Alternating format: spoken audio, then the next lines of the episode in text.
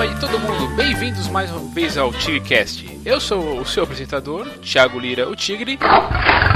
E esse é o podcast 126, servindo para fechar os nossos especiais do Oscar. Recapitulando, caso você não tenha ouvido, entre os episódios 122 e 124 falamos de filmes que levaram para casa o Careca Dourado na premiação de 2013. No 125, o anterior a esse, fizemos uma brincadeira para eleger as melhores músicas originais premiadas pela Academia. Pois bem, agora é hora de fazer os comentários sobre a cerimônia de 2016, que aconteceu dia 28 de fevereiro passado. E é impossível fazer isso sem entrar na seara da polêmica do Oscar So White, né, o whitewashing, o que você preferir, e do discurso de abertura do Chris Rock. Eu deixei essa missão nas mãos, ou melhor, na voz do nosso jovem padawan Matheus Des. E aí, Matheus, qual é a boa? Eu acho que antes de falar sobre o, o discurso de abertura né, do, do Chris Rock em si, acho que a gente teria que pelo menos entender mais, basicamente qual que é o grande problema de representatividade que a gente tem na, na nossa cultura hoje em dia, né? Porque é, eu acho que, que para resumir representatividade a gente pode falar que é você utilizar um, um, personagem, né? Vamos colocar dentro, dentro de um contexto de, de filme, né? Você colocar um personagem de, de, de determinada, de determinada maneira que não seja né, um cara branco. É, você pode colocar uma mulher, seja ela branca, negra, latina, ou você pode colocar um cara negro, chinês, é, sei lá, um, um, homossexual, desde que ele não esteja cumprindo única e exclusivamente a função do que ele está sendo, a, a função narrativa do que ele está sendo, do que ele é, né? Você, não é representatividade, por exemplo, você colocar um cara negro para interpretar o papel de um cara negro, sabe assim? O que, que é um exemplo de representatividade? Vamos, vamos pegar aí direto. Seria o, o, o tocha humana lá do Quarteto Fantástico, sabe? Que é o Michael B. Jordan, que é um puta ator e é um cara negro que está interpretando um papel de um garoto que sempre foi branco, né, nos quadrinhos. E a gente tem lá o Nick Fury também na Marvel, né, que está sendo interpretado nos filmes lá pelo Samuel L. Jackson, que também abdicou, que, que também não foi para a cerimônia, né, em protesto. E então é isso, sabe? É você colocar e, e mostrar para e aí ele serve para duas coisas, né? Você serve tanto para a, a representatividade serve tanto para mostrar para essa galera, né? É essa galera em que eu me incluo também por, por ser negro, né? Mostrar pra gente assim, olha, você, você tem lugar nessa sociedade, né? Você, é, você pode ser isso, você pode ser aquilo, você não precisa ser necessariamente o que você aparenta ser, né? O que você é na superfície. Você pode ter, é, você pode ser um super-herói, você não precisa ser um super-herói negro, sabe? É meio difícil meio difícil de explicar, mas basicamente isso. E você serve também para mostrar pro outro lado, né? Olha, essas pessoas aqui existem, elas não são só artifícios narrativos, sabe? Esse, esse cara gay que, que é teu vizinho, essa, essa mina gay que é tua vizinha, ela não vive só para ser homossexual, ela é uma estudante, ela é uma, uma, uma trabalhadora de algum lugar, sabe? Ela tem amigos, ela não é simplesmente uma, uma criatura que vive para ter relações homossexuais, sabe? Ela tem vários tipos de relações na vida dela. E aí eu, eu acho que entra, e é aí que entra, né? A gente pode, pode entrar no Oscar agora, já que eu espero que tenha ficado meio claro esse conceito de representatividade, para falar sobre o tal do Oscar So White, né? Que foi o que nessa edição do Oscar a gente não teve nenhuma indicação a pessoas negras, né? O, o, mais perto que a gente chegou de ter qualquer tipo de indicação para uma pessoa negra foi o roteiro de Straight Outta Compton sendo indicado, né? Mas é, não teve nenhum ator, nenhuma atriz, nenhum diretor, nenhuma diretora, nem roteirista, e daí a gente poderia seguir, né? Inclusive, o, o, já entrando na parte do discurso, o Chris Rock, que é o, foi o, o MC, né, o mestre de cerimônia da noite, ele faz até uma piada bem engraçada que é, que é de, ah não, esse é o Oscar, a tal, edição do, do Oscar, também conhecida como White People's Choice Awards, né? Que, que é basicamente isso, assim, a, e, e, é basicamente nesse, nesse nível de humor que segue, segue, segue toda a noite, né? Principalmente essa parte do, do discurso de abertura dele.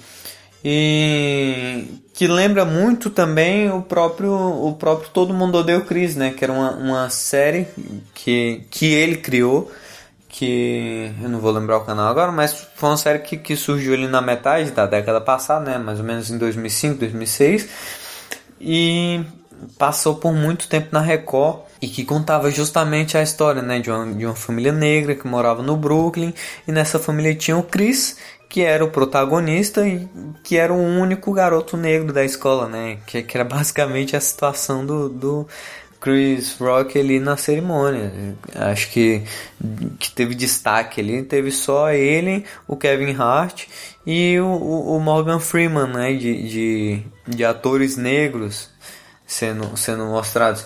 Então, e aí o, o discurso dele segue bastante com esse humor meio ambíguo que tinha até mesmo no, no Todo Mundo Odeia o Chris, né? Que era, que era aquela, aquele negócio de falar sobre o negro, mas de um jeito que parece que ele tá sacaneando o, o negro, mas na verdade ele tá sacaneando a relação do branco com o negro que se diverte com essa essa essa falsa é, mas que para a pessoa seria verdadeira sacanagem com a, com a figura do negro né? Não, não sei se ficou muito muito bem explicado, mas é aquele negócio de, de você mostrar o Chris se dando mal e não sei o que, e sofrendo racismo, mas mostrar isso de um, de um jeito engraçado, mas fazendo uma crítica, né, a, a justamente ao fato de, de aquilo parecer engraçado, sabe?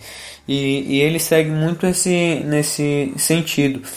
Isso já afastou muita gente do discurso dele. Eu, eu percebi que, que logo no início, assim, ele já, já teve. já, já sofreu né, um, um pouco desse, desse, afastamento do público por causa da. porque é um, é um humor com duas camadas de entendimento. Né? Primeiro você tem que entender é, é, que a piada, o, o, tipo de piada que está sendo feito ali, e aí você depois entende que é, ele está justamente criticando o tipo de piada que está sendo feito. E aí é, entra uma coisa que a gente tem que levar em consideração também, que é, é esses, esses discursos, né, essas apresentações do, dos artistas, né, que, que são os hosts, os mestres de cerimônia do Oscar, eles passam por uma análise né, da, da academia e tudo mais, então o cara não pode dizer o que, o que vier na telha, né? não é um show de stand-up comedy dele, é um, um, trabalho em que ele está lendo um texto ali que foi previamente combinado, então tudo que está ali está dentro dos limites né, da academia, eu fico até imaginando o, o que, que teria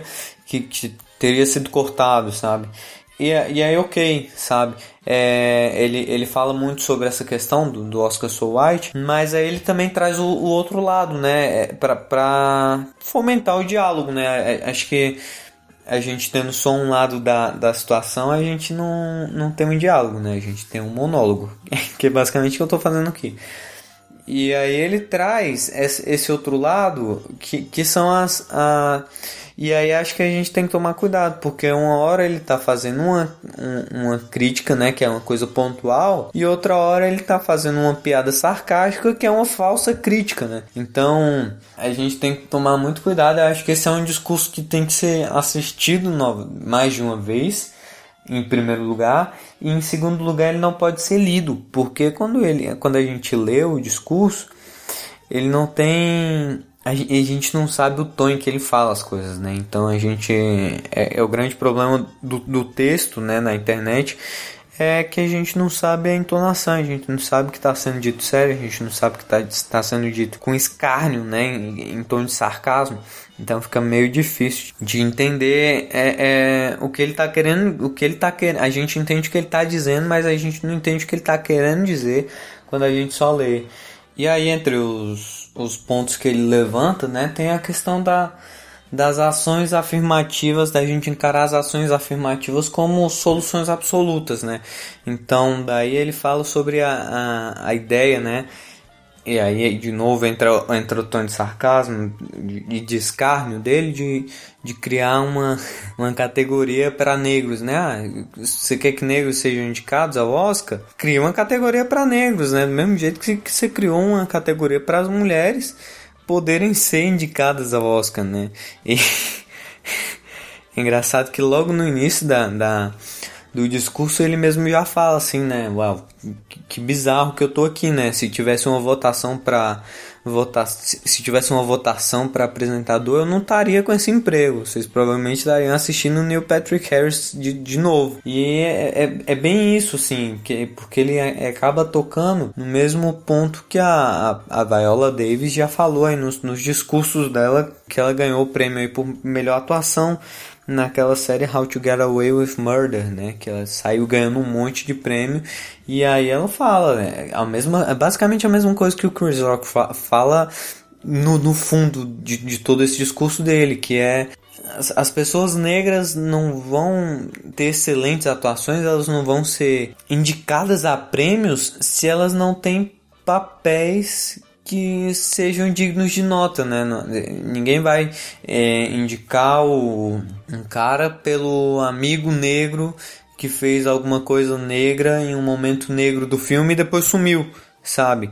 É, se, se você não dá um papel de destaque para um cara, mesmo que seja de coadjuvante, né? Porque o papel do coadjuvante tem já é um papel de destaque. Se você não der um destaque eh, devido para uma pessoa, ela não vai realmente ser indicada a, a, um prêmio, né? E daí entra essa questão, não adianta criar uma categoria de, de melhores negros, sabe? melhores, melhores amigos negros, se você não vai ter, sabe, pessoas que estão com que, que, estão ali com papéis interessantes, dignos de nota, ah, vai continuar do mesmo jeito que tá. E, e aí ele fala também dos boicotes, né? Essa parte eu acho que, que foi ainda mais pesada e, e, e mais vidora de águas. Que assim, acho que a gente parar pra pensar, beleza, né? Teve lá o, o, o entre os que ele citou, né? Teve o Scott Lee e, o Will Smith e, a, e a, a filha do Smith, se eu não me engano que decidiram boicotar e não foram para a premiação, né?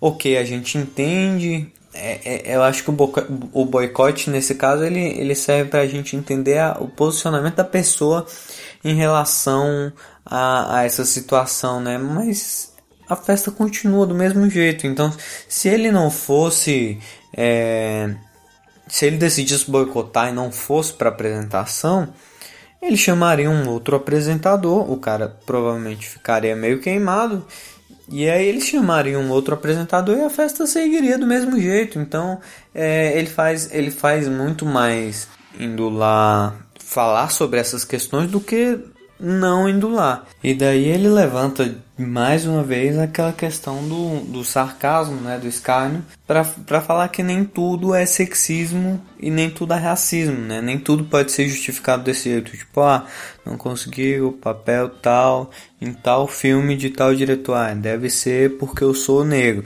Nem tudo pode ser justificado com isso, né? Mas ao mesmo tempo você tem você tem os números, né? Será, será que em todo o ano de 2015 a gente não teve uma produção cuja atuação de, de atores negros foi digna de nota, sabe? Eu acho que mais uma vez tem, tem a questão do, do humor em duas camadas, né? Do, do, do Chris Rock. Eu vou dizer que eu gostei até bastante do discurso dele. Eu acho que ele foi basicamente que a gente precisava ouvir para os dois lados assim né tanto tanto pro, pro pessoal do boicote né do, do pessoal mais radical quanto o pessoal quanto o pessoal branco mesmo né que, que, que ficou meio que foi para cerimônia para ver uma, uma festa né de, de celebração com os amigos e tudo mais e eu acho que é isso, sim. É um discurso complicado. É um discurso complicado porque tem justamente essa questão, né, do humor em duas camadas. Mas o que ele quer dizer ali é muito importante é, e é uma coisa que talvez eu acho que uma crítica que eu teria para esse discurso é que o fato dele ser meio meio melindroso, assim, né, ele, ele ter algumas idiosincrasias ele pode afastar o, o, público da mensagem final, né? Que, que é o que ele está tentando passar ali, de que falta oportunidade. Dá oportunidade aí, né, pra galera. E aí eu acho, eu acho que é, é, é genial a forma que ele termina, né? Dizendo assim. Ah, agora vem a Emily Blunt, uma pessoa mais branca ainda que ela, que é a Charlize Theron. Né? Tipo, Oscar, você quer, você quer diversidade? Nós temos diversidade. E eu acho que é isso, assim. É um discurso. Pô, é, é isso. Acho acabou, acabou. Não, não tem mais nem o que dizer. Tá, tá de parabéns, Chris Rock. E é isso. Tchau. E o Matheus apontou pontos importantes e reforça o requisito do discurso de Chris Rock, que é sacudir um pouco os nossos pensamentos. Eu vou concordar, o apresentador fez bem mais em discursar do que se ausentar, já que a festa aconteceria de qualquer jeito. Mas vamos lá, vamos falar dos premiados e pela ordem dos seus anúncios. O ótimo Spotlight Segredos Revelados, que era minha aposta, levou o prêmio de melhor roteiro original. Fora a Ponte dos Espiões, todos os outros eram boas escolhas, ainda que eu achasse Ex Machina e Divertidamente melhores. Porém, eu entendo a escolha. O foco de Spotlight é importante, então nada mais justo que premiá-lo nesse quesito. O também ótimo A Grande Aposta levou o prêmio irmão de roteiro adaptado. O que provavelmente ganhou os votantes foi o modo que o Adam McKay e o Charles Randolph tentaram transformar tantos termos técnicos em algo mais próximo das massas, da gente em geral. Né? Ainda é um filme difícil mesmo assim, mas destacou entre os outros concorrentes que aparentemente transcreveram sem muitas diferenças de papel para a tela. Alice Vikander é uma das poucas coisas que se salvam em Garota Dinamarquesa, e eu vou fingir que o prêmio de melhor atriz coadjuvante foi por causa de Ex Machina. Na categoria, a minha preferência caiu na Jennifer Jason Lee pelo modo que ela conseguia se impor, mesmo acorrentada em Os Oito Odiados. Ambas estavam superiores às suas concorrentes e creio que a Alice levou o prêmio pela preferência da academia em, em premiar gente mais nova. É, como já foi com a Gwyneth Paltrow em 98, desbancando atrizes como a Kate Blanchett por Elizabeth e a Fernanda Montenegro por Cintal do Brasil, e a linda Eldorado Salve Salve Jennifer Lawrence em 2013. Mad Max começou a ser reconhecido como a grande obra que é ao premiar Jane Bevan como a melhor figurinista do ano. O Pyro foi pesado, concorrendo duplamente contra Sandy Powell e outros figurinistas que estavam em trabalhos de época. A Jenny foi premiada por sua criatividade, principalmente pelos elementos que, cria, que ela criou, fazendo parte dos personagens. Afinal de contas, por exemplo, a máscara do Immortal Joe não é apenas uma máscara. É por isso que ela, quando o personagem do Max arranca ela lá pro final do filme, spoiler, desculpem se alguém estava ouvindo, faz sentido. Então pense nisso. Mad Max mostrou-se mais uma vez relevante, ganhando o prêmio de melhor direção de arte.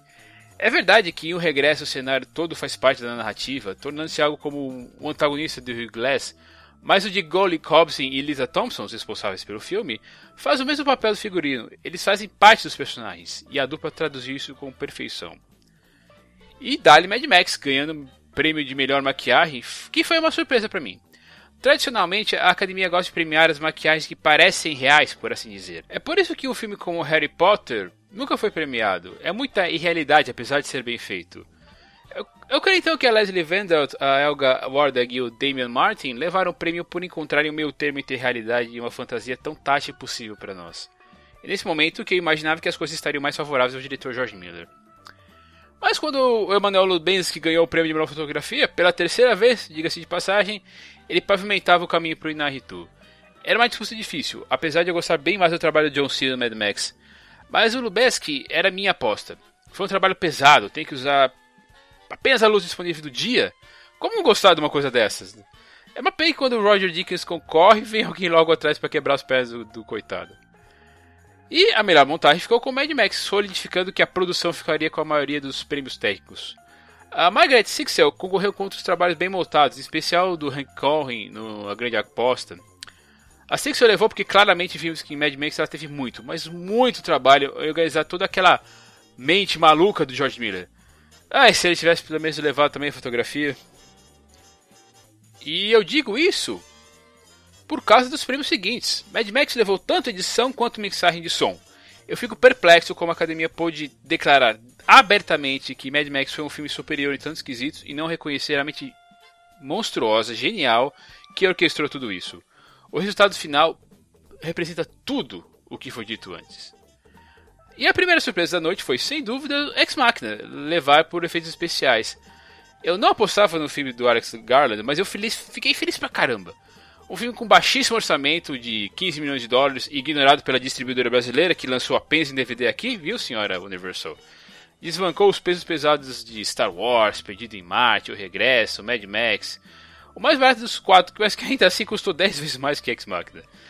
Aqui valeu a máxima mais por menos. E Mark Williams, Ardington, Sarah Bennett, Paul Norris e Andrew Whitehurst fizeram, fizeram e encantaram os votantes, como encantaram a mim também. A categoria melhor animação tinha jeito. Foi, foi divertidamente na cabeça. É, não, não tinha outra saída. Interessante que pela primeira vez em muitos anos, essa categoria só conta com filmões. O Menino e o Mundo não tinha chances, mas valeu a pena apenas por estar lá. Anomalisa é profundo e cheio de camadas para discutirmos. Esses três são meus preferidos, mas o nome Disney Pixar pesou nesse filme, que é o tanto mais universal que os outros. Mas não se engane, o prêmio foi merecidíssimo. A noite recebeu outra surpresa com o Mark Rylance sendo premiado ao invés da grande aposta que era Sylvester Stallone por Creed. Diferente dos outros filmes e atores, o Rylance ganhou por ser quem ele é, um fantástico ator. Ele sequer fez aquele lobby para divulgar o papel, seja com aqueles folhetos do estilo For Your Consideration, que são enviados para membros da academia para lembrar que eles existem, ou inúmeras entrevistas.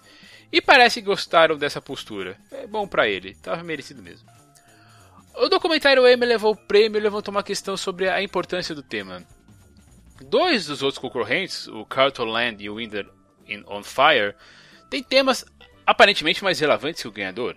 O próprio What Happened Miss Simone também deixando outro motivo para a gente subir a hashtag do Oscar So White.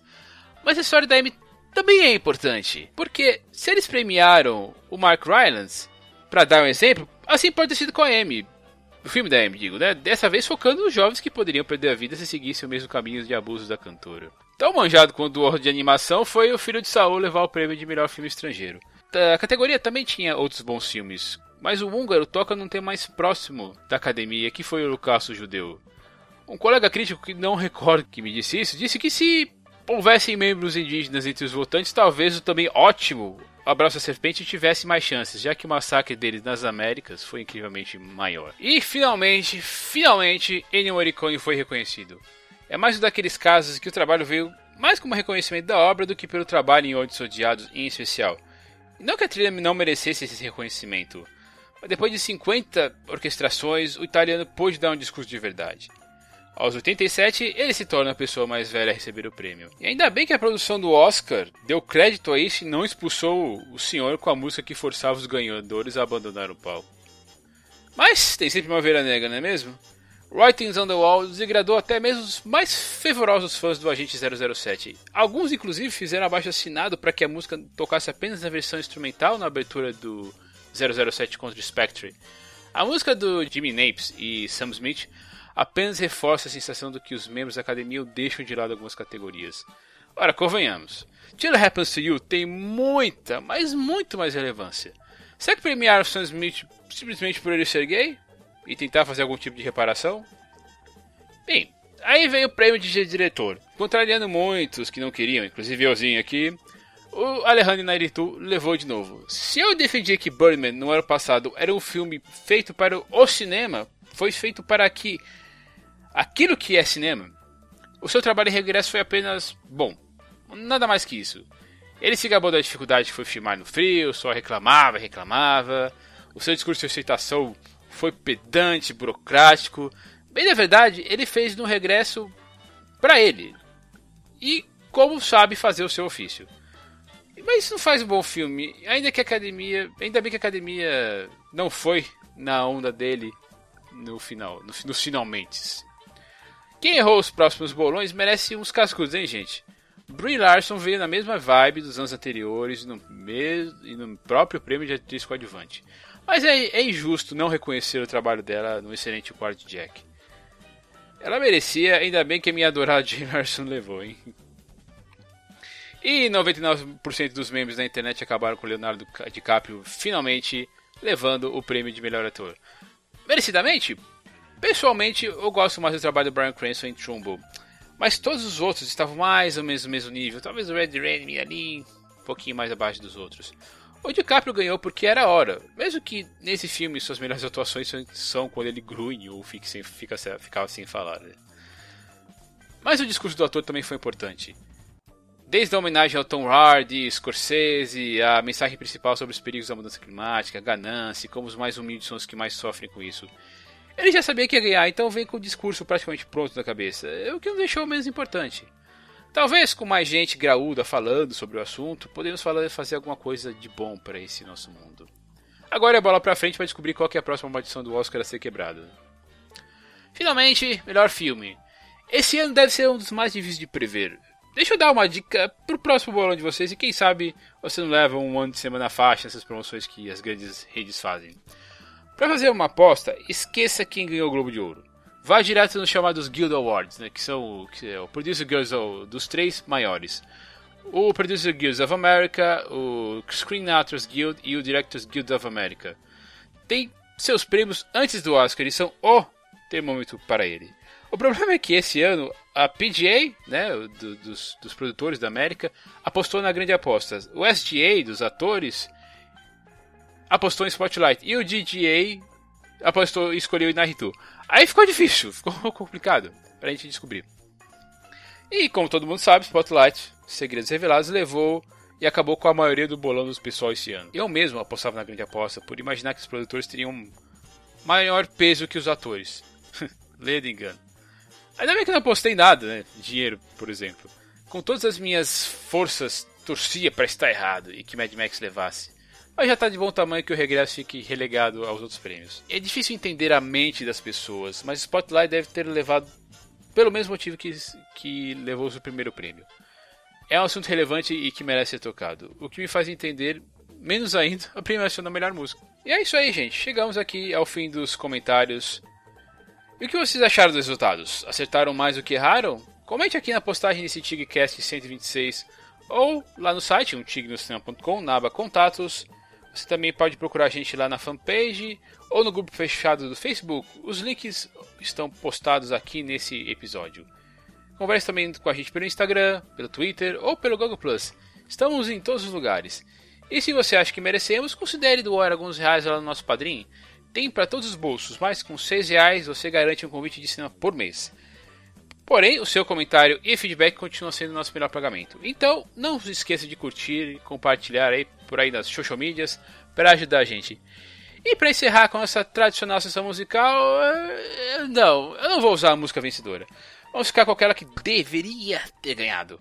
Jill Happens to You, da trilha sonora de The Hunting Ground, na voz de Lady Gaga. E, como sempre, a gente se vê na semana que vem até mais e tchau!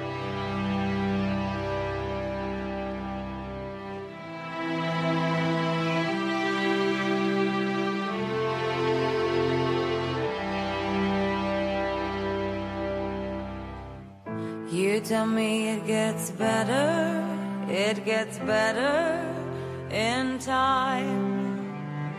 You say I pull myself together, pull it together you'll be fine. Tell me what the hell do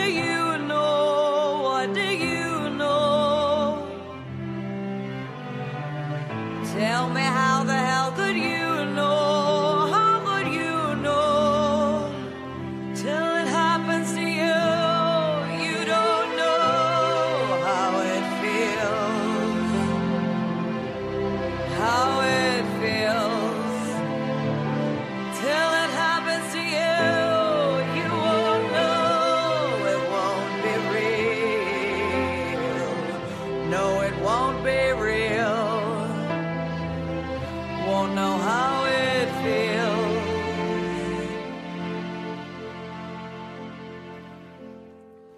You tell me, hold your head up, hold your head up, and be strong.